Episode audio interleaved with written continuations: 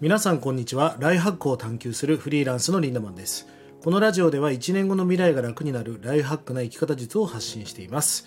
え皆さんこんにちは、えー、今僕はジムから帰ってきました、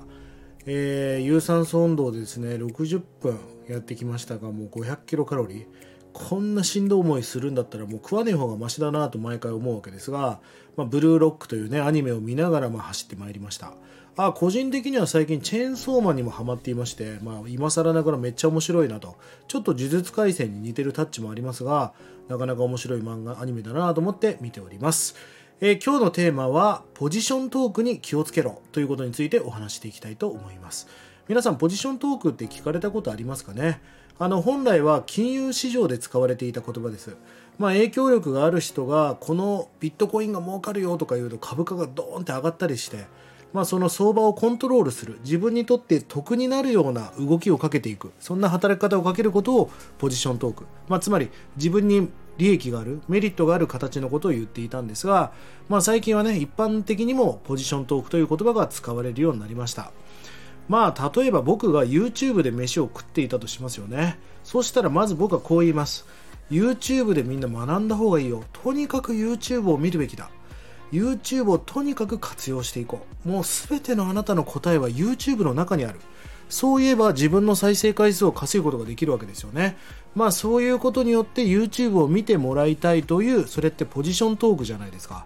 まあ例えば僕が本の著者だったらもう本は人生を変えると。絶対本を読んだ方がいい。そして今あなたが抱えている悩みは俺が書いた本を読めばそこにあるから絶対俺の本を買えみたいな。まあこれもある意味ポジショントークですよね。えー、僕が例えばプログラミングの情報商材を30万円で売ってた売っていたとしましょう。そしたらこう言いますよ。これからプログラミングの時代だと。みんなプログラミングを学べと。俺が教材売ってるから買えみたいな。まあこれ資格ビジネスも全部そうですよね。まあこれ全部ポジショントークなんです。冷静に考えてみましょう。無料のセミナーとか世の中にあるみたいですがまだまだね。あるわけないんですよ。何かを買ってほしいに決まっています。あの僕自身はですね無料のセミナーよくやってるんだけど俺の場合は違うよ。あの後で何か物を売ったりとかそういうことが目的じゃなくて、まあ、このコロナ中はねあのオンラインを活用できるんだったらもう無料でやりましょうということでも無料のセミナーをほぼ毎月何回もやっています、まあ、だからなんかそういう何て言うのかな、まあ、裏があるわけですよ。この世に無料なんて本来はあるわけがないんです。まあ、こういうことありませんか？例えばヘッドホンが欲しいなと思ってググって検索したらヘッドホンランキング2023年最新版みたいなものがよく出てくるわけですよ。で1位がどれ？2位が BOSE とかね。3位が、えー、J あのパナソニックとかソニーとかね。いろいろ出てくるわけだけどそれ全部アフィリエイトっていうクリックしたらその広告収入がもらえるアフィリエーターが作ってるものだったりするわけですよ。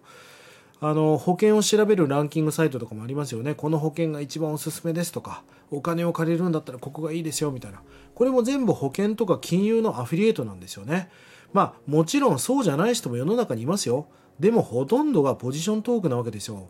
まあ、だから僕自身はですね YouTube の内容なんかを鵜呑みにしちゃダメ SNS の内容なんかでまあ鵜呑みにしたりそれだけで学んでいたらなかなか本当にたどり着けないと思うんですね自分が行きたいところに。じゃあ真実の情報って一体どこにあるのかです。でこの真実の情報っていうのはやっぱり人伝いにしか来ないわけですよ。だって例えばじゃあ投資だってそうですよね。新聞とか雑誌とか SNS に例えばこの株が儲かるって出た時にはもう儲からないですよ。だってそれみんなが買っちゃうわけだから。もうそれチャンスでも何でもないわけですよ。本当に儲かる投資話っていうのはインサイダーっていう雲の上の本当に限られた人の中の情報共有の中でしかないわけですよね。だからこそそんな情報が入ってくる人脈を確保するっていうことがすごく大事だしそんな人脈を断絶してはいけないってことですよね。ただこれも気をつけなきゃいけないのは誰でも彼でも人脈を作ればいいってわけじゃないし誰が本物で誰が嘘つきかなんてわからないわけですよね。まあそういうのを判断してくれるメンターみたいな人を作るってこともすごく大事なことだと思います。あなたに入ってくる全てのチャンスと言われるものは実は SNS ではなく人を介して入ってきます。まあ、それをネットワーク、人脈のことをネットワークと言いますが、まさに人脈が重要ですよね。そんな人脈を大切にしていくってことはすごく大事なことだし、人材っていうのは人の材料って書くけど、